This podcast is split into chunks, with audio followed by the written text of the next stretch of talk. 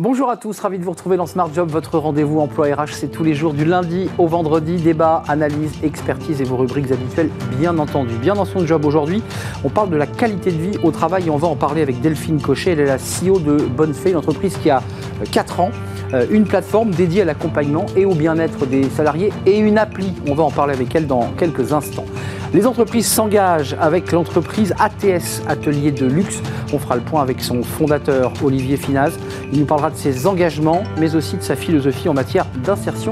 Il est notre invité. Puis dans le cercle RH, c'est la réforme des retraites, au cœur de l'actualité. Elle est en point de mire, vous le savez, euh, eh bien, par le président Macron. Il l'a fixée comme la grande réforme de son prochain euh, quinquennat. De quoi parle-t-on exactement On parlera des seniors, de leur taux d'emploi. C'est vrai qu'il y a beaucoup, beaucoup de travail sur ce sujet à faire. On en parlera avec le vice-président de la NDRH, euh, Benoît Serre, et le président de l'APEC, Gilles Gâteau. Ils sont nos invités. Et puis pour terminer dans Fenêtre sur l'emploi, on restera dans l'esprit embauché d'abord, formé ensuite. C'est la philosophie de Samuel Tual à la tête d'Actual, un groupe intérimaire. Il est l'auteur de plusieurs ouvrages et il nous fera ses propositions en matière d'emploi. C'est presque un programme présidentiel. Voilà le programme. Tout de suite, c'est bien dans son job. Bien dans son job, avec Sagid Talentsoft, la solution intégrée de gestion des talents.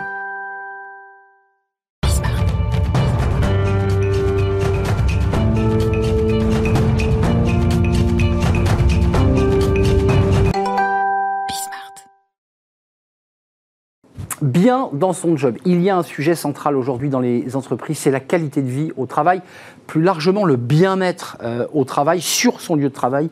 Et on en parle, on en parle avec Delphine Cochet. Bonjour Delphine. Bonjour. Très heureux de vous accueillir, la, CEO, la fondatrice de Ma Bonne Fée, euh, créée il y a 4 ans. Euh, esprit start-up. Complètement. C'est ça l'idée? Exactement. 11 collaborateurs aujourd'hui. Tout à fait. avec une évolution d'ailleurs de la structure, hein, vous pouvez peut-être nous en parler. D'abord, c'était un, service donné aux salariés en direct. Et puis là, vous avez, vous avez transformé le, modèle pour proposer euh, une plateforme, puis on va en parler, une application directement au service RH. C'est bien ça l'esprit C'est tout à fait ça. Alors effectivement, l'histoire de Ma Bonne Fée, on a commencé comme euh, en B2C, donc directement avec les clients. On a créé une app qui s'appelle maintenant nounoudnuit.fr pour permettre aux parents à la sortie de la maternité mmh. d'avoir un accompagnement. Et Très utile. Les femmes sont épuisées, les papas parfois et ça permet de pouvoir passer des nuits entières. Exactement. Et, c'était vraiment, euh, ça a été notre euh, philosophie de départ, c'est comment euh, donner les solutions et les conditions pour que l'épanouissement professionnel soit compatible aussi avec la parentalité. Et c'est comme ça qu'on a atterri sur le chemin de la qualité de vie au travail, donc avec l'entreprise, en passant par la parentalité, qui est un des gros sujets de la qualité de vie au travail et qui a été mis sur le devant de la scène il y a deux ans avec le confinement. Et c'est à ce moment-là qu'on a fait notre pivot pour vraiment apporter une solution complète aux entreprises, cette fois, qui, derrière, le déclinent pour leurs salariés sur les sujets de l'équilibre vie pro, vie perso. Delphine, c'est un clé en main que vous apportez au RH. Vous leur dites voilà, ma bonne fée propose tel, tel, tel, tel service qui pourra servir à vos collaborateurs, à vous, euh, bah, de l'implémenter euh, chez quoi aux boîtes mail et euh, à tous les réseaux numériques des salariés. C'est ça l'esprit? Exactement. En fait, ce qu'on a voulu faire, c'est aussi simplifier la vie des équipes RH. Alors nous, notre cible, c'est beaucoup les PME et les ETI, où non seulement vous retrouvez des obligations sociétales autour de l'équilibre vie pro vie perso, des risques psychosociaux, de la santé mentale, et aussi de l'égalité professionnelle femmes-hommes, sans parler de tous les sujets de diversité, inclusion, maladie, handicap, etc. Donc c'est apporter des briques qui vont permettre aux équipes RH de répondre à ces obligations sociétales et aux salariés eux-mêmes bah, d'aller trouver des outils pour euh, trouver l'équilibre euh, deux chiffres, 58% des employés français considèrent la, conciliation vie pro, vie perso comme l'un des trois critères prioritaires euh, dans le choix d'un emploi. Ça, c'est pour les, les, candidats. Puis il y a ceux qui sont dans l'entreprise et qui parfois aimeraient que leur entreprise les accompagne un peu plus. Euh, parmi vos 50 entreprises clientes, puisque vous avez 50 entreprises euh, avec lesquelles vous travaillez, qu'est-ce que recherchent les salariés? Vous avez des retours des, RH qui vous disent euh, la plateforme, on l'utilise quoi? Pour un psy, pour une nounou, pour une puéricultrice, pour une place en crèche C'est quoi les, demandes? En fait, alors nous, on a un focus historique autour de la parentalité. Donc, on a beaucoup de demandes autour de ben, j'ai une garde à domicile, mais Covid et il me faut une solution de, de backup. Euh, et donc, aidez-moi. Exactement, ils, prennent rendez-vous et ensuite on détermine ensemble la bonne solution avec le care manager qui leur est dédié. Ça peut aussi être effectivement euh, des, euh, une partie plus soutien psychologique. Donc là, c'est je book en trois clics un rendez-vous avec un psy. Si j'ai des doutes, est-ce que c'est un psychologue du travail? Est-ce que c'est un psychologue lié à l'adolescence? Parce qu'en fait, tout se mélange et c'est avec mon ado. Mm. on va pouvoir aiguiller vers le bon expert. Et on a aussi toute une partie coaching, voire assistance sociale, parce que parfois, ça peut être des enjeux vraiment personnels liés à la maladie, du handicap ou des dossiers sur lesquels on les accompagne. Donc ça veut dire que vous, votre entreprise, la Ma Bonne Fée, en back-office, il faut que vous soyez très réactif et que vous puissiez orienter euh, ces salariés en, demande parfois urgente le plus vite possible. C'est bien cela l'enjeu pour vous. Hein. alors, il y a une question de, alors pas forcément de vitesse, je dirais, mais il y a une question de digitalisation pour que ce soit efficace et qu'il y ait une expérience collaborateur la plus fluide possible. Je pense une place en crèche, parfois il y a un peu d'urgence quand même. Voilà, bah, et, ensuite, donc il y a ce premier côté digital, mais il y a toujours de l'humain, c'est-à-dire qu'il y a toujours un contexte, hmm. il y a une compréhension, voilà, dans lequel nous on a besoin d'être main dans la main avec le salarié. Et ensuite derrière, il y a tous nos réseaux euh, de prestataires où justement on va définir euh, des fonctionnements pour être le plus efficace possible. Hmm. Et on est beaucoup plus réactif que le salarié lui-même quand il recherche une solution. Donc c'est aussi là l'intérêt euh, d'utiliser l'outil de Ma Bonne Fée. Alors il y a une autre étape que vous êtes en train de franchir et que vous avez franchi puisque c'était en mars dernier, donc effectivement l'étape est franchie. Non seulement ils accèdent à la plateforme avec des codes, j'imagine, envoyés par le, le service RH qui lui permet de pouvoir chercher ce qu'ils souhaitent, mais vous avez mis en place une appli, parce que vous êtes parti du principe que finalement on regarde de moins en moins l'ordinateur et de plus en plus le smartphone. Oui. En fait, il y a deux constats. Il y a un premier constat, c'est que les utilisations des, communications classiques diminuent. Donc même un intranet, c'est compliqué de le tenir à jour pour les équipes RH. Pour autant, on n'est pas non plus un intranet. Nous, on est le tiers de confiance qui fait qu'en un clic, j'ai accès à toute la politique de qualité de vie au travail de mon entreprise, j'ai accès à du support et j'ai aussi, et c'est là l'intérêt de notre de la solution qu'on a sortie, la possibilité. Euh, ma bonne fée, on publie du contenu, c'est-à-dire qu'on va euh, pouvoir retrouver. Je peux m'inscrire à un atelier de sophrologie, je peux m'inscrire à un atelier de hmm. gestion du stress, euh, de conciliation vie pro vie perso. Hein. Exactement. Et tout ça, ça vit. Encore une fois, nos, nos clients sont les équipes RH qui ont besoin de solutions qui peuvent vivre et animer euh, leur, euh, leur euh, l'expérience collaborateur sans que eux aient besoin de trop mettre d'énergie, de temps, de ressources humaines ou financières. depuis que vous avez pivoté, là, est-ce que vous, voyez une recrudescence? On, on, dit aujourd'hui qu'il y a beaucoup de salariés sortis Covid qui sont dans des états compliqués. Est-ce que vous avez senti que c'était plus compliqué après cette sortie Covid, dans la gestion de la parentalité, dans la psychologie Est-ce que vous sentez que les salariés ont besoin d'un accompagnement plus important encore? Alors, je sens que les équipes RH ont besoin de encore plus de solutions pour leurs salariés. C'est ça. Euh, Ils tirent la sonnette, quoi. Voilà, exactement. Parce que en face, on leur demande plus de sens. Vous avez donné les chiffres. On leur demande plus de sens à leur job, mais aussi euh, ce que fait l'entreprise, la manière dont elle le fait. On leur demande aussi un meilleur équilibre vie pro vie perso, une plus grande flexibilité. Donc tout ça, si vous n'avez pas aussi le, la prise de pouls pour vous aider, et nous, on est aussi le tiers de confiance qui prend le pouls. Le tiers manager entend des discours euh, et, fait remonter, j'imagine. Exactement, de manière anonyme via, euh, via le, le Qu'est-ce qui ressort Qu'est-ce que vous disent vos CARE là, qui sont en contact direct avec eux? Là aujourd'hui, il y a euh, effectivement sur la parentalité, il y a des vrais sujets de volonté de mieux concilier vie pro vie perso, de euh, discordance entre les discours et puis la réalité managériale. Ça. Donc nous, il y a beaucoup de sensibilisation auprès du management aussi sur l'équilibre vie pro vie perso, sur les risques psychosociaux, parce que évidemment que quand vous êtes en distanciel, vous ne mesurez pas les risques de la même manière qu'en présentiel. Donc il y a beaucoup de, codes qui ont changé. C'est une question que je gardais euh, pour la fin, entre guillemets, pour les managers, parce que les managers, ce sont des femmes aussi, qui sont souvent mères de famille, engagées dans une, une vie de couple. Euh, elles aussi, euh, elles, elles, font appel à la plateforme, elles vont sur l'appli, parce qu'on pense toujours aux collaborateurs, mais il y a aussi les managers qui sont extrêmement sous pression.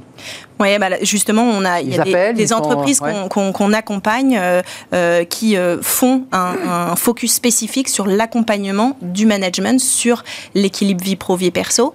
Et, euh, et c'est vraiment euh, devenu aussi un, un, besoin des managers de pour eux-mêmes en fait. Il y a vraiment deux euh, dimensions. C'est exactement leur propre parcours. exactement. Et, et, là encore une fois, alors on parle des femmes, mais les hommes aussi aspirent de plus en plus. Et ça, c'est tout mon combat euh, à plus d'équilibre vie pro vie perso, à sortir de ces carcans et ces injonctions. Mais Delphine, vous l'avez répété trois fois, vie, euh, équilibre. Ça veut dire quoi concrètement un équilibre vie perso vie pro Très concrètement, qu'est-ce qu'il réclame?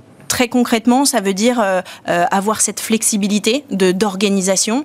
Euh, donc, par exemple, là, sur les millennials, vous avez presque 4, 4 millénials sur 10 qui quitteraient sa boîte si elle revient au 100% présentiel. Donc vous avez toute la flexibilité du travail. Vous avez la confiance qu'on vous accorde. Et c'est aussi toute une méthodologie de travail sur laquelle on, va euh, demander. C'est aussi bah, la parentalité, puisque c'est mon sujet. C'est, euh, ben, j'ai pas de mode de garde. Quelles sont les solutions pour qu'on me permette de faire correctement Donc, entre eux, les salariés embauchés ou en, phase de recrutement ont des exigences à l'égard de leur service RH. Ils disent, il faudrait aussi que vous m'apportiez ce service-là. Ah, tout à fait. C'est bien ça l'enjeu. On a eu le cas la semaine dernière euh, d'une équipe RH qui nous appelle parce que un des, une des personnes qui veulent recruter, qui est, qui est un homme en l'occurrence, a sa place en crèche financée par son ancienne boîte. Il n'en bougera pas si la prochaine ne prend pas en charge sa place en crèche. Ça, c'est un vrai sujet. Ça veut dire que le service RH et donc l'entreprise doit s'interroger sur on veut ce talent, on veut ce collaborateur, mais, mais, mais il faut qu'on paye sa, sa, place en crèche. Exactement. Et sur lequel, en plus, bon, je ils vont le faire ou pas Vous avez, euh, A priori, oui. Donc ils vont faire l'effort Exactement. De, remplacer, de continuer à, financer cette place en crèche. C'est tout simple. Si on parle de ROI, vous, vous comparez le coût d'une place en crèche finale qui est entre 200 et 300 euros par mois par mm. salarié. Euh, donc euh, c'est maximum 3000 euros sur l'année. Et vous le comparez avec euh, du turnover, à des difficultés de recrutement, à une désorganisation de votre entreprise. Donc le calcul. Et par ailleurs, un salarié qui, a le sentiment qu'on l'a écouté et qu'on lui fait confiance. Exactement. Et qu'on prend en compte sa parentalité et l'équilibre de vie pro, vie perso auquel il aspire. Là, c'est concret. Merci Delphine Cochet d'être venue nous rendre visite avec Ma Bonne Fée. Dire pourquoi La Bonne Fée On comprend parce que c'est la petite baguette magique qui vient aider les. Alors, c'est voilà, c'est à la fois euh, l'aide euh, attendue par les RH et, euh, et aussi pour les salariés. Merci, vous êtes à la tête de Ma Bonne Fée, on, vous l'aurez compris, avec cette appli, cette plateforme euh, qui travaille la main dans la main déjà avec 50 clients, donc avec 50 services RH, ETI, PME. Merci de nous avoir rendu visite, c'est un sujet éminemment important. Tout de suite, notre rubrique, les entreprises s'engagent avec une autre histoire et une autre rencontre, c'est tout de suite.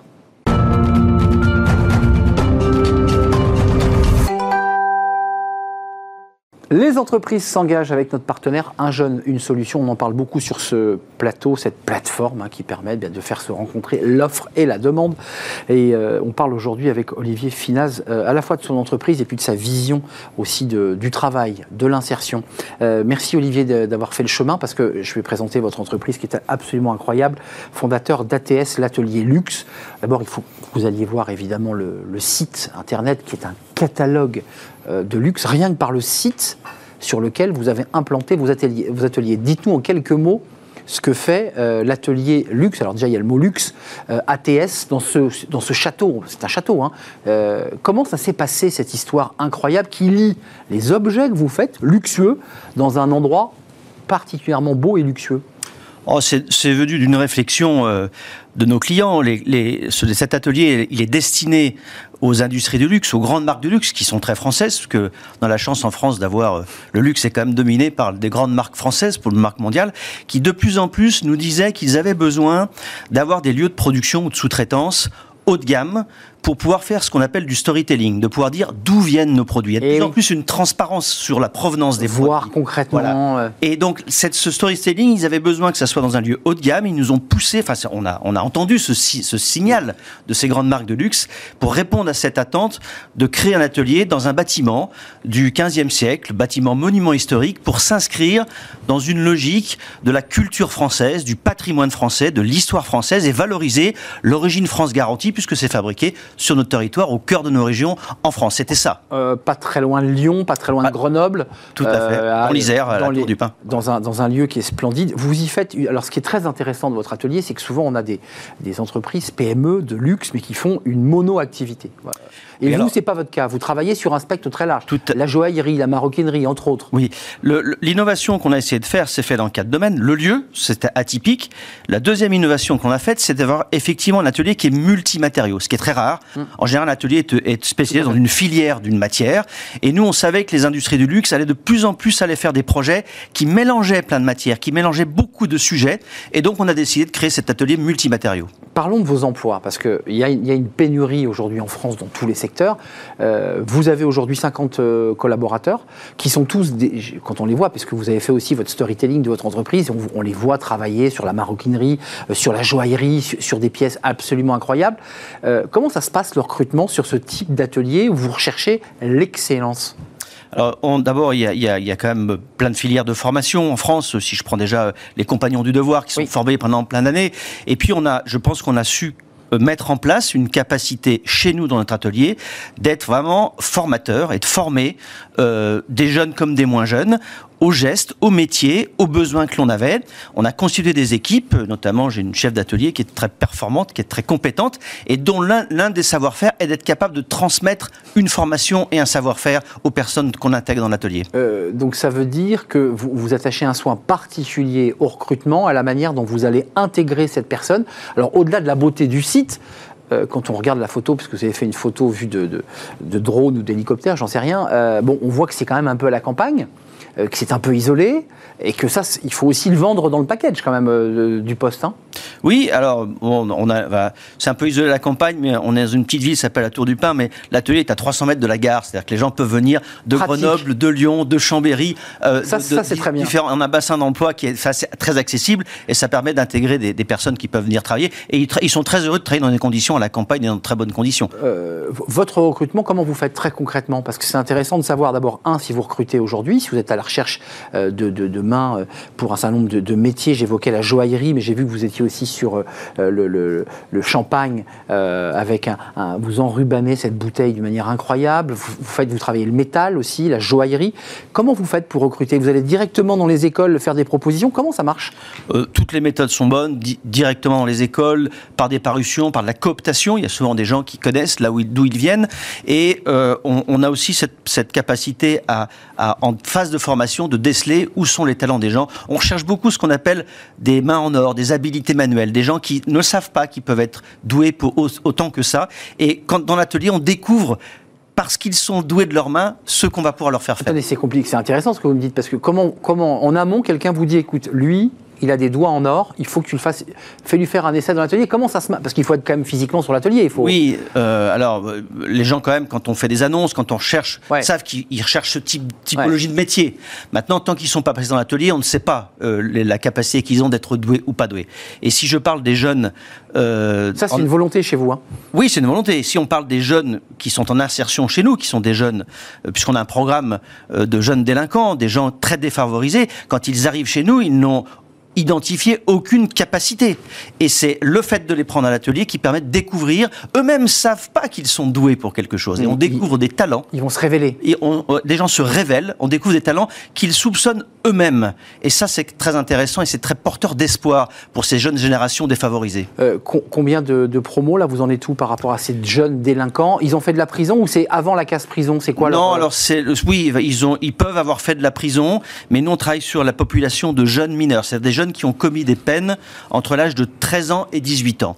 Et entre 13 ans et 18 ans, vous n'allez pas forcément en prison centrale, vous pouvez être en établissement pénitentiaire ou avoir des peines. Donc ils ont tous été ce qu'on appelle sous mandat de justice, condamnés pour des faits entre cet âge-là, de 13 ans à 18 ans. Et vous leur tendez la main et vous leur dites, viens, voilà. et on, t'accompagne. Oui, et très souvent, le, les juges d'application des peines se rendent compte qu'un jeune qui peut avoir un contrat de formation, autant lui mettre un bracelet électronique et pas l'envoyer en prison centrale que euh, de le. Au risque qu'il récidive d'ailleurs. Voilà. Et donc, l'intérêt de notre programme, il est, il est, euh, c'est, c'est une, une, aventure humaine et solidaire incroyable. C'est que le début de ce programme, c'est qu'on emmène ces jeunes délinquants marcher en montagne trois jours. Il y a des photos sur le site, on voit votre expérience humaine qui est absolument incroyable en Alors, pourquoi la montagne et pourquoi trois jours? Ah, Parce qu'elle n'est pas loin déjà. C'est pas loin de chez nous et qu'ensuite ça les met dans un milieu où qu'ils ne connaissent pas, donc ils perdent un peu leurs repères, donc ils se livrent plus facilement. Et trois jours en montagne, vous dormez en refuge avec eux, vous prenez les repas. En fait, ils ne se rendent pas compte que c'est comme si c'était un grand entretien d'embauche de trois jours. ils s'en rendent pas compte. ils s'en rendent pas compte.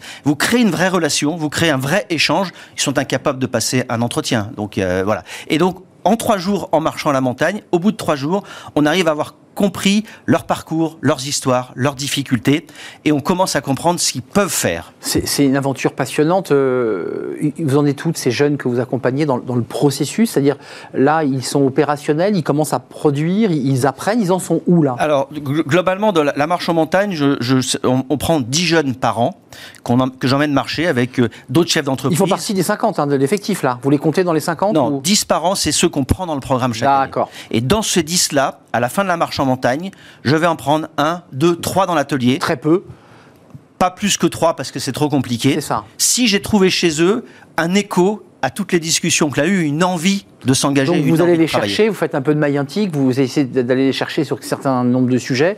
La marche libère la parole et là ils vous racontent des choses, ils vous disent tiens ça peut matcher là. Tout à fait. Ils disent d'abord ce qu'ils ont fait, comme ça on le sait, on est en transparence. Voilà. Et on leur explique euh, le monde de l'entreprise, on leur explique que la chance que la formation professionnelle va peut-être les sortir de la, de la délinquance et ça va leur créer un boulot, un métier, et donc une liberté parce qu'un salaire et une dignité. et une dignité. Et quand ils arrivent à l'atelier on est étonné ces jeunes. Je suis porteur d'espoir sous ces jeunes qu'on appelle souvent les racailles qui qu'on va rien de pouvoir en faire. Ils sont touchants ils sont doués ils sont ils sont volontaires ils ont envie de s'en sortir. Et on trouve euh, alors qu'ils euh, ils ont vraiment aucune formation on trouve des gens qui sont plus doués que la normale et plus doués que la moyenne. Et on peut faire des opérateurs de très bon niveau. Euh, pas d'échec? Parce qu'il y a cette angoisse de se dire, euh, je, donne ma confiance, je, il peut y avoir des échecs aussi. Les, échecs viennent. Des calages. De, les échecs ne viennent pas de ce qui se passe dans le monde de l'entreprise, viennent de ce qui est à côté. Hmm. Parce qu'ils peuvent être rattrapés par des affaires, par des bandes, par des, milieux de, mmh. dans viennent rechercher. Oui, très compliqué. Les plus compliqués pour nous, c'est ceux qui viennent du trafic de stupes. Bien sûr. Parce que les jeunes qu'on a là, c'est pas des voleurs de trottinettes, ce sont des braqueurs de banque, c'est des vols à main armée. Et le trafic mmh, de stupes, c'est gros délits. Voilà, c'est compliqué parce que ils ont des dettes, des, des, revenus possibles par par qui, qui c'est compliqué. Donc c'est c'est c'est pas dans le monde de l'entreprise, c'est pas chez nous qu'il y a des problèmes. Ils sont adorables, ils sont plus dans un milieu de violence, ils sont touchants, ils sont c'est la vie qu'ils ont à côté et on les accompagne aussi dans ces problèmes de vie. On leur trouve des logements, on, règle des problèmes de vie parce que ne régler que le problème dans l'entreprise, ça ne règle pas le problème de la personne. il y a le débat du logement en effet qui est, ce qui est posé. Si c'est repartir dans la cité ou dans l'endroit où ils vivaient, c'est trop compliqué. C'est replonger. Donc on les accompagne. Ils logent sur site? Alors euh, on trouve des logements à la Tour du Pin, à Bourgoin, enfin dans des, dans des villes proches. Mais à proximité. mais à proximité pour qu'ils puissent avoir accès à l'atelier. Euh, dans le processus avant de nous quitter, ils en sont où là? Ils vont passer un diplôme, euh, ils ont terminé leur formation? Alors en fait on, on raisonne, il n'y a pas de raisonnement il faut penser autrement. Il faut s'adapter à, une population qu'on ne connaît pas. Il y en a qui ont repris des études parce qu'on a décelé qu'ils avaient de l'intelligence, des capacités, et on les met en, études. Il y en a qui ont repassé leur bac, qui ont fait des études supérieures. Il y en a qui sont euh, opérateurs et qui sont devenus en production, qui sont en CDD puis CDI chez nous, qui sont sortis maintenant de, la, galère. Il y a quelques échecs parce que je crois que c'est inévitable et, si on, attend de vouloir tout réussir, on ne fait rien. Donc il faut se jeter dans le vide, il faut oser et accepter l'échec. En tout cas, vous en parlez fort bien de, ces jeunes que vous récupérez par les bretelles et que vous remettez euh, sur la bonne route. Merci. Et bravo pour ce que vous faites, Olivier Finaz. On dit bien Finaz, on prononce le Z hein, Tout à, la montagne. Euh, fondateur ATS, l'atelier luxe. Allez d'abord jeter un œil pour voir à quoi ça ressemble, puis voir les produits que vous faites. On n'a pas eu le temps de le raconter, mais au départ, votre entreprise en 88, 89, elle était plutôt orientée vers des produits chinois. Et là maintenant, vous êtes 100% origine France garantie. Il fallait le, préciser. C'est un vrai plaisir de vous accueillir sur le, plateau de, de Smart Job. On fait une courte pause et on accueille nos invités pour parler des retraites. Bah oui, c'est le sujet d'actualité. Euh, à peine terminé ce second tour d'élection présidentielle que déjà le débat des, retraites, c'est un, élément fort hein, dans le prochain quinquennat d'Emmanuel Macron. La réforme des retraites. Qu'en est-il des seniors? Le taux d'emploi des seniors est encore trop bas. Euh, comment les accompagner pour aller bah, jusqu'à 64, 65 ans? On en parle avec mes invités. C'est dans le cercle RH et c'est juste après la pause.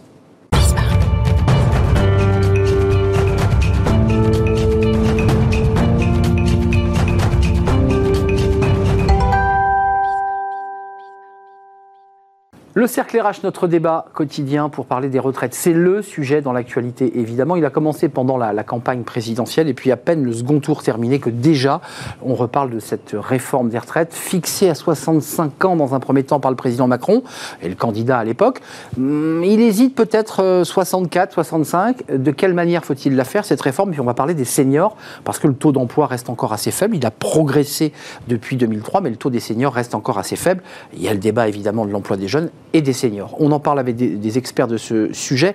Euh, Gilles Gâteau est avec nous, merci d'être là, directeur général de, de l'APEC, euh, qui est l'association pour l'emploi des cadres, une association euh, paritaire, hein, parce que vous étiez venu bien nous l'expliquer. On, oublie souvent que c'est une association gérée paritairement par les partenaires sociaux, qui auront bien sûr leur mot à dire sur cette question de, la réforme des retraites. Puis on parlera des seniors, des cadres seniors, qui, bah, après 54 ans, on voit évidemment, quittent leur emploi, poussés par leur entreprise entreprises dans des plans sociaux ou des, ou des accords contractuels. Et puis avec nous, Benoît Serre. Bonjour Benoît. Bonjour. Ravi de vous retrouver sur le plateau de, Smart Job. Vous êtes le vice-président de la NDRH, l'Association nationale des, DRH, DRH de L'Oréal France. Ça fait beaucoup, beaucoup de DRH, avec des, DRH qui, évidemment, observent d'assez près cette réforme ah, des retraites.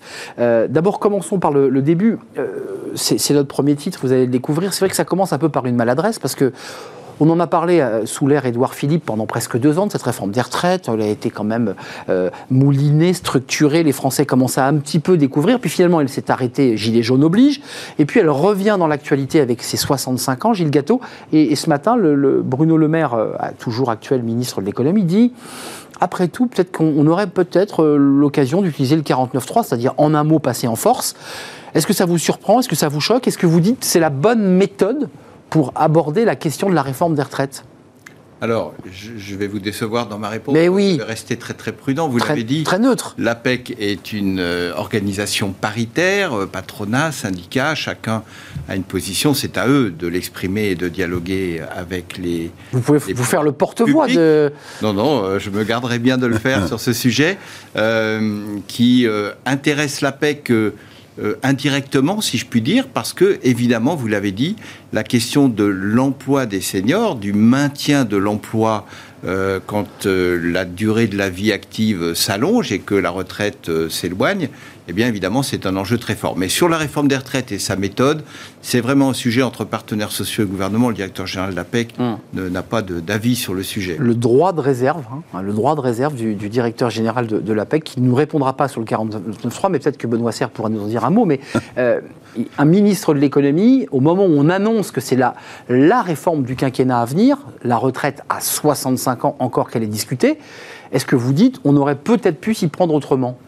Enfin, je ne veux pas vous décevoir une seconde fois après Gilles Gâteau, mais euh, ce qui se passe. Euh, Courage, fuyons sur le plateau. Pas du hein. tout, mais le, 49.3, c'est une affaire de choix politique. Moi, je ne suis pas dans la politique, euh, je n'ai pas d'avis sur le 49.3. La seule chose que je peux avoir, par contre, ou au titre de la NDRH, ou comme DRH moi-même, c'est que, autant que cette réforme évite, autant que faire se peut, le maximum de tensions sociales dans le pays, parce que ces tensions, on les retrouve inévitablement dans les organisations, qu'elles soient paritaires ou qu'elles ne le soient pas.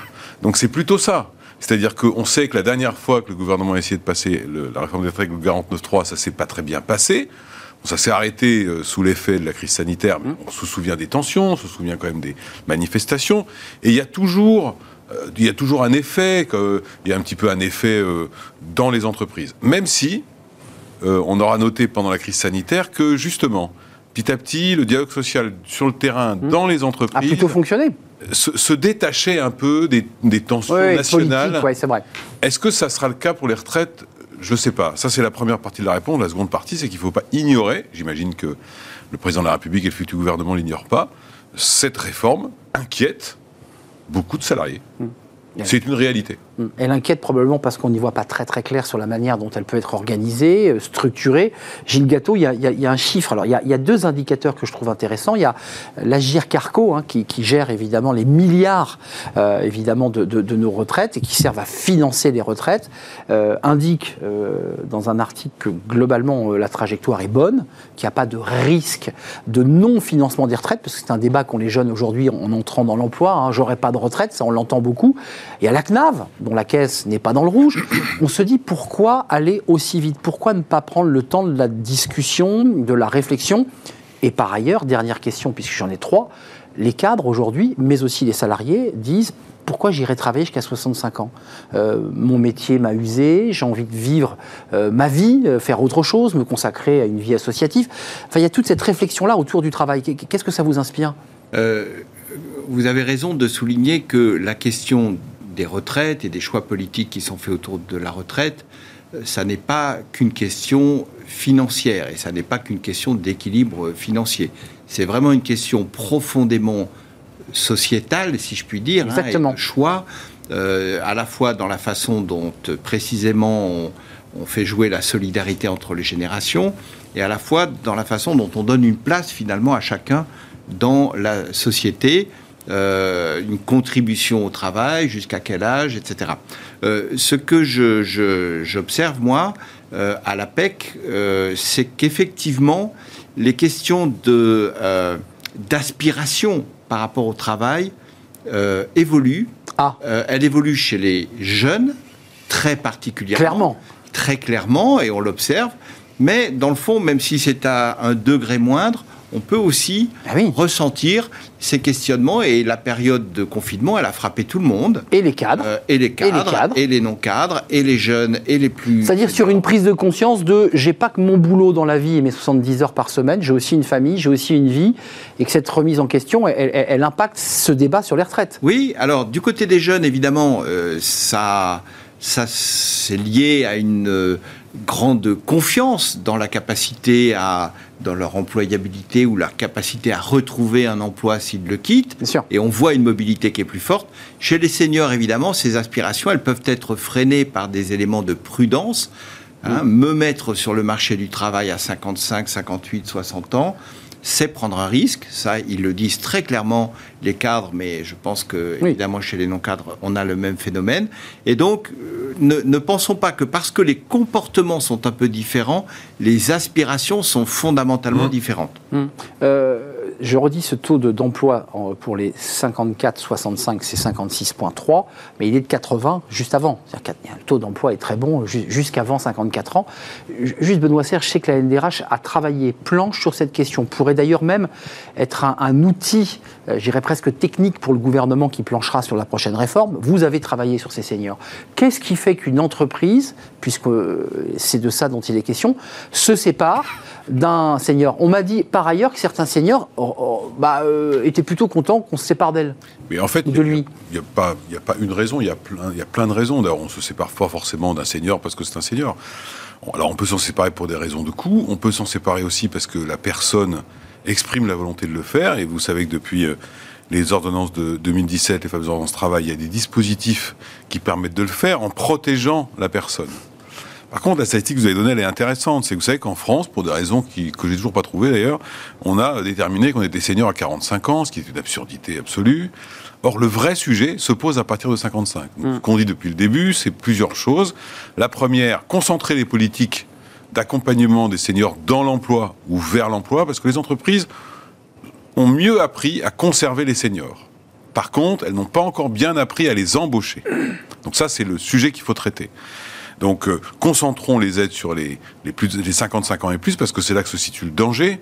Après, il y a d'autres d'autres choses. Il y a la question de la pénibilité, mais il n'y a pas que. Vous avez des gens qui vous disent, moi, je- j'en peux plus, même si mon boulot n'était pas pénible, etc. À 61, 62, Parce 63. que l'ambiance, parce que Or, pression, parce que manager, parce que... Parce Oui, que- il y a plein de raisons. Et puis j'ai envie d'avoir une autre vie. Et ce que disait Gilles est très vrai. C'est-à-dire que les aspirations euh, que les jeunes expriment, on les trouve ailleurs. Euh, et puis après, Effet Covid en particulier. le risque, et c'est ça, nous, ce qu'on dit, euh, il est impossible de traiter la réforme des retraites sans traiter le problème de l'emploi des seniors, qui est une des premières discriminations à l'embauche en France, quand même. Et la deuxième chose, c'est que euh, nous disons, il faut euh, absolument faire en sorte que, puisque les dispositifs des ordonnances de 2017 permettent dans les grandes entreprises souvent de mettre en place ce qu'on appelle des congés de fin de carrière, d'accompagner sans risque de dégradation de la retraite, Pour attendre la il faut absolument que l'État prenne le relais d'une manière ou d'une autre par le phénomène de la solidarité nationale pour les plus petites entreprises qui ne peuvent pas euh, utiliser ces outils et par conséquent vous avez une véritable inéquité de traitement. Après, le, dernier point, c'est vrai que euh, je ne crois pas moi que la, la disruption euh, technologique qui est souvent mise en avant pour expliquer ceci, cela, soit la principale raison parce que par des- définition, Des cadres plus en adéquation avec non, le... ça, enfin je parle sous contrôle Oui, oui c'est important de vous entendre là-dessus. Ouais. plus les années passent, Plus ils sont moins cette connectés. disruption est vraie. Je suis d'accord. Donc je pense que c'est un faux, c'est un faux argument. Euh, ça l'était, c'est vrai, Ouais. quelques années, c'est de moins en moins. Ouais, le, le cadre senior avec son calepin pendant qu'un jeune est sur son Voilà. téléphone, c'est... Et ouais. puis le dernier point, mais ça c'est la transformation du travail qui a été évoquée. Pense qu'il faut se repenser, se reposer la question du temps de travail. Comment on le calcule? Est-ce qu'on l'annualise? Est-ce que c'est plutôt des logiques de, euh, annuelles ou est-ce que c'est toujours des logiques hebdomadaires? Et tout ça, c'est des éléments qui devraient rentrer dans le débat sur le calcul de combien de temps on travaille. Parce qu'évidemment, comme le dit Gilles, ce n'est pas qu'une affaire économique. Non, c'est une aussi affaire un sociétale. choix politique Ouais. et social. Et, et presque philosophique d'ailleurs sur Oui, je crois, je ce qu'on- comment on regarde son travail. Juste quelques chiffres, une entreprise sur cinq, ça vient corroborer ce que vous dites euh, Benoît, une entreprise sur cinq s'attache à attirer les seniors dans le cadre de sa politique de recrutement. Donc ça va mieux puisque le chiffre de 2003. vous avez vu que L'Oréal avait été euh, leader dans la signature de l'engagement des 50 et plus. On a embarqué Tout à fait. 50 entreprises. Hum. Donc euh, c'est un engagement. Les entreprises doivent aussi prendre l'engagement de, de, faire un effort, c'est une évidence. Et L'Oréal prend sa part et 45% des entreprises mettent en place des pratiques visant à maintenir l'emploi des, des, seniors. Donc ça veut dire que, euh, on comparait les chiffres de 2003, on était à 37% de taux d'emploi, il faut quand même le préciser. Donc ça progresse et ça va mieux, mais on est encore loin du compte. Gilles Gâteau, mettons les pieds dans le plat parce que euh, l'APEC, c'est plutôt les, les cadres du, du, secteur privé. Euh, il y a eu un, un vrai débat qui avait été posé par Édouard Philippe à l'époque, euh, qui était de faire converger euh, évidemment le public et le privé. Euh, la retraite dans le public n'est pas la même, elle ne se calcule pas de la même manière, pas sur le même nombre d'annuités. Les six derniers mois pour le public et puis, et puis pour le privé, c'est beaucoup plus long et donc plus chaotique lorsqu'on a eu des trous de carrière. Cette question, elle, est posée à l'APEC où vous êtes principalement centré, focalisé sur les cadres du privé, auquel cas vous me dites, moi, les, cadres de la fonction publique territoriale, bon, ben, on les touche très. Nous, on est surtout évidemment focalisé sur les cadres du secteur privé. Hein. La PEC est financée par une cotisation qu'ils payent et que payent les, employeurs du privé. Donc, euh, même s'il y a des cadres du public qui peuvent venir euh, à la PEC, évidemment, mais euh, c'est essentiellement dans, le privé. Non, je pense que, surtout pour rebondir sur ce qui était dit à l'instant, on est dans un monde de paradoxe absolu et qui, entre nous, crée des tensions qui sont assez insupportables à long terme, je pense. On veut allonger la durée de vie au travail, mmh. euh, et en même temps, on a toujours, même si ça progresse... Contre l'avis d'une majorité de Français. Petit à petit, même si ça progresse petit à petit, on a aujourd'hui encore une majorité de personnes qui arrivent à l'âge à l'âge de la retraite, euh, à 62 ans, Deux ans oui. et une majorité qui ne sont déjà plus en emploi. Mais oui, mais oui. Donc, ce que porte le rallongement de l'âge de départ, pour cela, c'est potentiellement un allongement de période de chômage ou de période de pré-retraite. D'accompagnement, comme on évoquait tout à l'heure. moins financé par l'entreprise avec tous les passages qu'on connaît. Enfin, c'est plus qu'un paradoxe, c'est presque un non-sens que vous décrivez. C'est-à-dire que on, on, si déjà on s'arrête à 62 ans, je vois pas comment on peut aller jusqu'à 65 ans. Enfin, je, je... Alors, plus exactement, on ne le peut que si en même temps on continue à faire progresser et plus rapidement encore le taux d'emploi, c'est-à-dire à réduire la part de ceux qui quittent sans avoir un emploi. Et ça, c'est pas seulement un enjeu sociétal évidemment, non, qui est, faible en France, aussi hein. un enjeu économique, hein, parce que quelque part tous ces dispositifs de cessation anticipée d'activité, elles ont aussi un coût. Et je suis totalement d'accord avec ce que disait Benoît sur le fait que 45 ans, c'est intéressant de se poser des mmh. questions, à, mais à 45 ans, on est à la mi-carrière. Exactement. À mi-carrière. À 55 ans, on a encore un quart de sa vie professionnelle devant soi. Aujourd'hui, on est à 43 annuités de cotisation pour avoir une retraite pleine.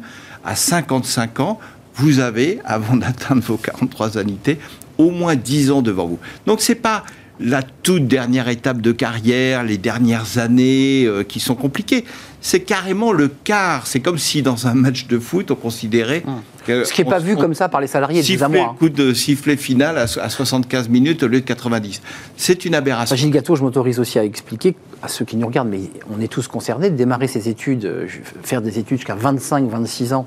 Euh, et démarrer le monde du, dans le monde du travail rémunéré à 25, 26, vous rajoutez 43 annuités et demie, c'est pas très compliqué de comprendre que quand on arrive au bout, on n'a pas de retraite pleine. Enfin, c'est assez facile à comprendre. Euh, c'est pour ça que là, la, la, la, le retard de, de l'âge légal de départ à la retraite n'est pas quelque chose qui impacte principalement et d'abord les cadres, parce que oui. eux, ils sont d'abord impactés par les durées de cotisation, ce qui est assez juste. Hein, ils ont mmh. fait des études plus longues, ils et oui, et oui. plus longtemps.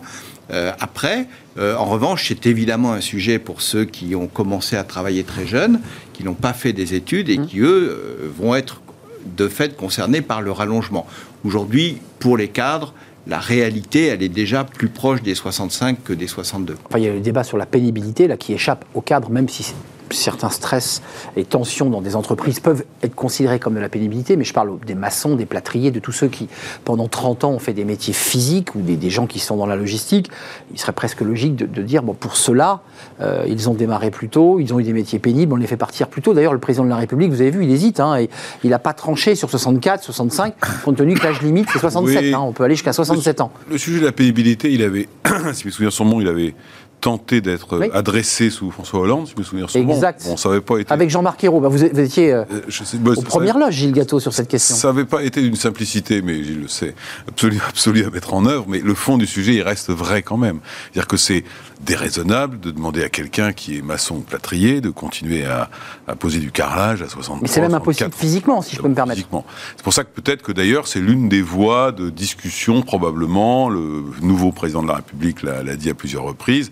Il y aura tout un temps de concertation avec les partenaires sociaux et on peut imaginer que ça ira de ce côté-là. La, la réforme privés, on, précédente, on on réinvente en, gérant- réforme en systémique. Est-ce qu'on change le système Non, mais la réforme privé. précédente, euh, elle avait coincé parce qu'on voulait changer à la fois le système et les paramètres. C'est ça. Euh, et en plus, on- honnêtement, c'était un petit peu compliqué. Et moi-même, j'avais été un peu étonné par ce système où on prenait en compte la totalité de la carrière. Parce que du coup, ça veut dire que quel- avant, on prenait que 25 ans pour Oui, le privé. les 25 meilleures Donc, années. Si on prend en compte la carrière, celui qui a eu un salaire qui n'a pas bougé toute sa carrière, il était mieux servi que celui qui a commencé très bas Et qui a progressé. par l'effort et monter un peu plus haut. Donc c'était un peu curieux comme raisonnement, puis les gens ne comprenaient rien du tout.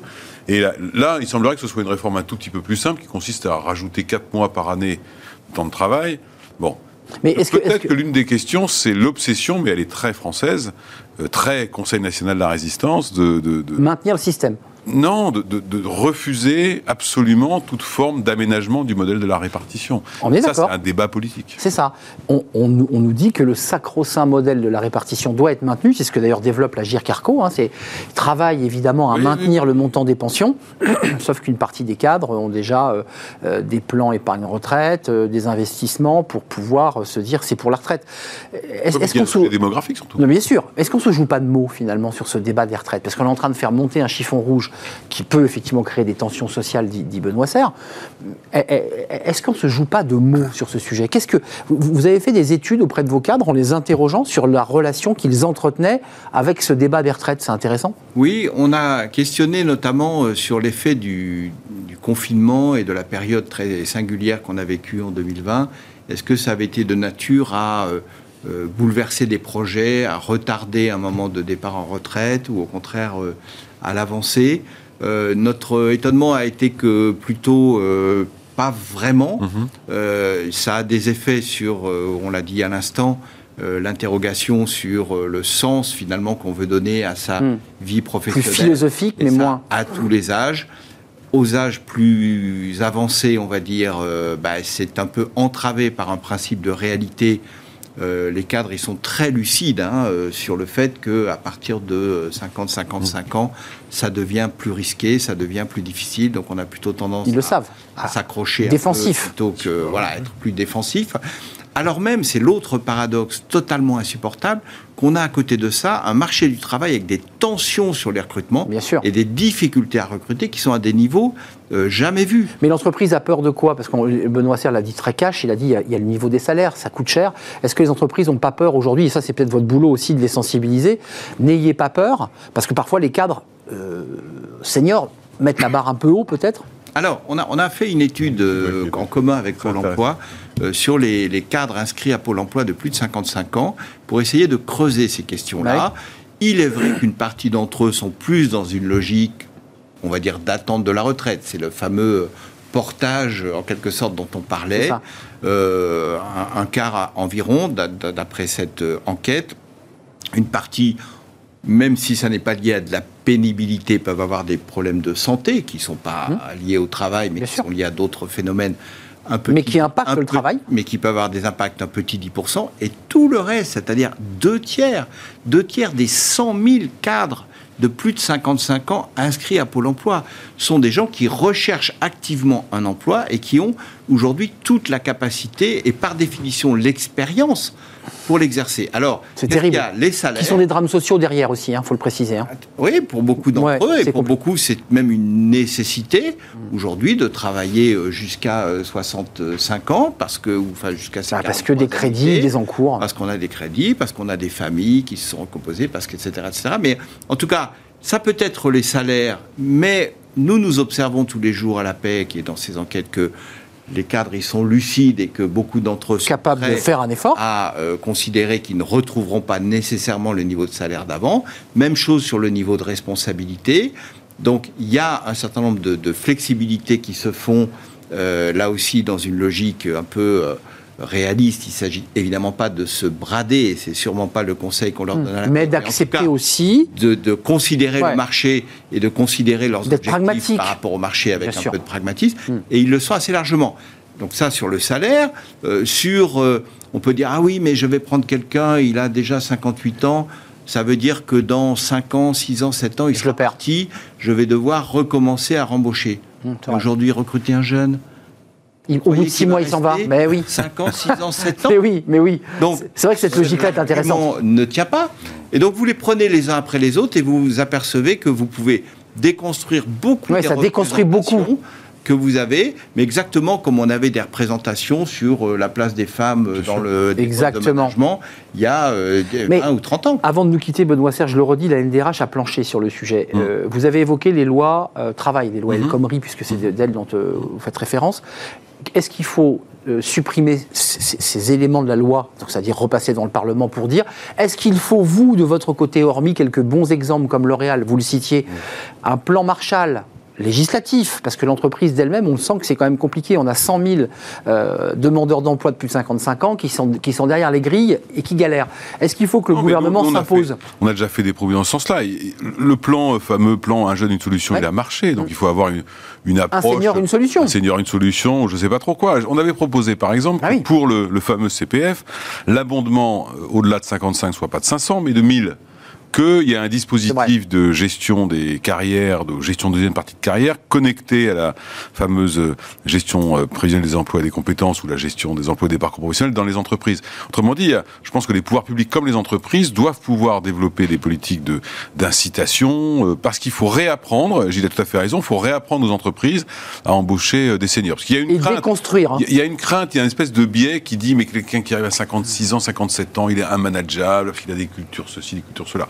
C'est pas exact. Et d'ailleurs, on observe, nous, parce qu'on a, quand L'Oréal c'est le mouvement, on a regardé quand même ce qui se passait. On se rend compte que quand vous recrutez des seniors, souvent ils arrivent avec une forme de distance, une forme de sagesse, une forme de calme qui est très utile dans les périodes, de, mm. dans, les, périodes compliquées que nous mm. vivons en ce moment. Vrai. Donc je pense qu'il y a des mesures qui doivent être portées par les pouvoirs publics de manière euh, incitative, notamment pour les petites entreprises, mais pas que, euh, de manière à accompagner le mouvement, un peu le modèle Un jeune solution qui a marché, sinon on va continuer à atomiser le marché du travail.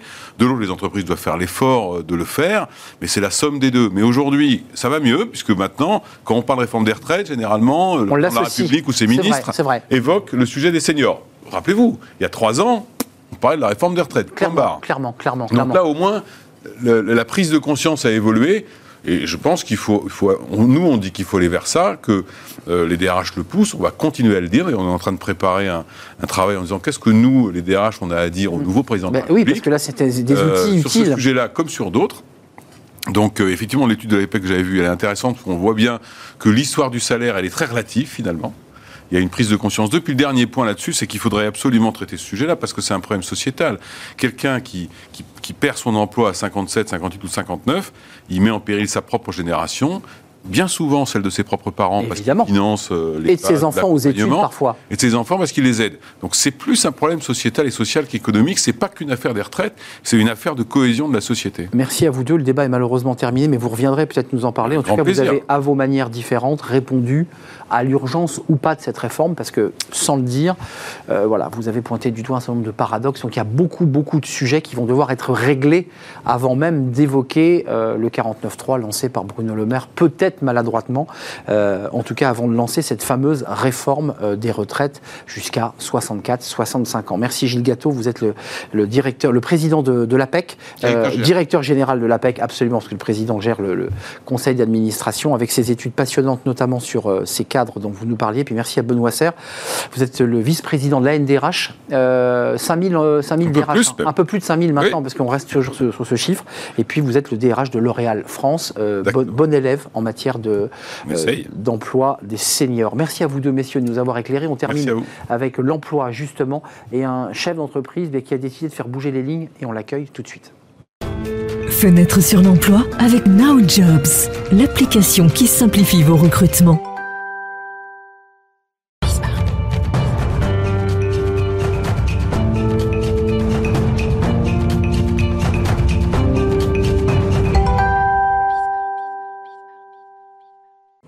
Fenêtre sur l'emploi. On vient de parler des retraites, on va parler d'emploi, on va parler de pénibilité. Il y a un lien évident, évidemment, entre les, salariés en activité qui cotisent pour leur retraite et évidemment ceux qui, travaillent sur le, terrain. On en parle avec Samuel Tual. Je suis ravi de vous, accueillir. Vous êtes déjà venu sur notre plateau. Vous êtes euh, un des acteurs majeurs du travail et de l'emploi en France euh, dans l'intérim, mais, mais, pas seulement. 2000 collaborateurs dans le groupe actuel. Et puis, vous êtes euh, un chef d'entreprise qui avait décidé d'un petit peu d'aller au-delà de vos prérogatives d'entrepreneur. Vous écrivez beaucoup. Euh, vous aviez fait un livre blanc en 2017 euh, sur ces questions d'emploi. et puis vous aviez tapé un petit peu plus fort parce que là, le livre avait une plus grande audience. le travail pour tous, revaloriser le travail pour sauver la France. Et, et, votre philosophie, elle est vraiment passionnante puisqu'elle fait écho aux retraites. Vous disiez, on prend le problème autour de la pénibilité du travail du mauvais côté. Parce qu'en commençant par parler pénibilité, on ne place pas le travail comme un élément fondateur de l'être humain, de son épanouissement. Est-ce que c'est bien ça votre philosophie? Exactement, vous avez tout compris. Je regrette évidemment que cette séquence de campagne présidentielle n'a pas permis de, de ce sujet-là, euh, évidemment, sur. Euh, vous, êtes frustré d'ailleurs de cette campagne? oui, Vous aviez plein de propositions et. Oui, parce qu'on a bien vu, euh, il y a eu évidemment des motifs légitimes pour que le, sujet de la campagne soit, soit, plus courte avec les événements, évidemment, euh, en, Ukraine, mais, mais, quand même. Ou stratégique. Euh, euh, voilà, on, a bien vu, on a entendu un tout petit peu parler de valeur travail. Valérie Pécresse en a parlé un peu, Éric Zemmour aussi. Fabien Roussel a évoqué le sujet. De... Alors évidemment, je ne suis pas sûr que les uns et les autres mettaient le même terme, enfin le même sens au mot valeur, valeur travail. Mais en réalité, ça a été évoqué très très, très modestement. Et puis, entre les deux tours, euh, le sujet s'est résumé à, effectivement, euh, la contingence euh, du temps de travail par rapport au, départ à la retraite, 60 ans, 65 ans, etc. Et moi, je, regrette vraiment que, pour moi, ce sont des et c'est un faux sujet, d'ailleurs, la bah, réforme des retraites, vous qui vous intéressez à l'emploi Il y a un vrai sujet de maintien du modèle social euh, auquel nous sommes attachés et, sa pérennité. Donc euh, le financement est important. Euh, mais pour autant, je ne pense pas que le, sujet puisse être traité de, façon comptable. Parce que, en fait, quand on parle d'années de travail, on a encore cette logique comptable de dire comptons les heures, comptons les mmh. années. vous savez quoi? Je, je pense que, très simplement, euh, quelqu'un qui, euh, euh, qui arrête à 60 ans, si le travail était pénible pour lui, il trouvera toujours que 60 ans, c'est trop tard pour arrêter. En revanche, celui qui arrête à 65 ans, si son travail le passionne, il trouvera que c'est trop tôt. Donc le sujet, en réalité, c'est pas tant le, temps de travail que la qualité de vie au travail, le sens donné au travail et, effectivement trouver sa place dans, dans, le marché du travail. On, vient de faire le débat, on va pas le refaire, mais c'est vrai que quand on voit que les 54-65 ans à, à 56%, c'est le taux d'emploi, c'est-à-dire 47% ah sont sur la paille, 100 000 cadres euh, sont demandeurs d'emploi et recherchent activement un emploi. Euh, est-ce que les entreprises ont une part de responsabilité dans, dans ce désengagement face aux seniors? Parce que vous êtes à la tête d'un groupe, vous avez 2000 collaborateurs en France et en Europe. Euh, comment ça se passe, votre stratégie, quand vous avez vos, réunions stratégiques RH, quand on vous dit... parce que c'est important de piloter, et vous la pilotez, votre entreprise? Ben, C'est comme bon nombre d'autres sujets. La, façon, euh, la protection qu'on a voulu donner au fil des années avec le, Code du travail euh, qui protège euh, le, salarié, en revanche, créer ce type de situation où, quand on arrive effectivement dans une période de, fin de carrière, la, poursuite de carrière devient difficile et, ça devient coûteux, risqué pour l'entreprise. Et c'est comme ça qu'on arrive à des situations grotesques. Alors, j'écoutais tout à l'heure les, précédents intervenants et, effectivement, je pense qu'il y a un sujet de pénibilité évidemment le, sur le, la d'usure, d'usure par rapport à des métiers qui sont plus difficiles que d'autres. Mais on peut aussi imaginer que, euh, puisqu'il s'agissait d'un maçon ou, d'un couvreur, euh, le maçon et le couvreur, effectivement, à, 65 ans, il a, ou poseur de carrelage, il a peut-être du mal, effectivement, à poser le carrelage. En revanche, si on lui donnait la possibilité euh, de, de, faire apprendre aux plus jeunes son métier, son savoir-faire, l'usage hmm. d'expérience qu'il a de, ses mains, je pense qu'on pourrait lui donner un sens entre travail très différent, ce qui le valoriserait euh, considérablement. Alors Samuel Tual, avant de nous, quitter, il reste un petit peu de temps, mais quels sont les sujets importants? Parce que vous dites, on est passé un peu à côté des sujets euh, importants autour de l'emploi. Euh, quels sont les, sujets importants que vous comptez porter encore? Et toujours sur l'emploi Est-ce qu'on peut aller plus loin Parce que le chômage a baissé oui. considérablement, mais vous dites on peut aller encore plus loin. Bah, il a baissé, oui. Je vous, fais, vous faites une moue, oui. Oui, oui, dans l'absolu, oui, puisque effectivement le chômage conjoncturel euh, parce qu'il y a eu une reprise très forte post-Covid. Mais pas le structurel. Ben, le structurel, il est toujours là. Et, quand vous regardez les chiffres un petit peu en arrière, on a toujours de 5 millions de chômeurs, toutes catégories confondues, quoi qu'il arrive. Donc même si la catégorie A a baissé, il y a toujours 5 millions de, 5 millions de Français qui sont privés de, travailler.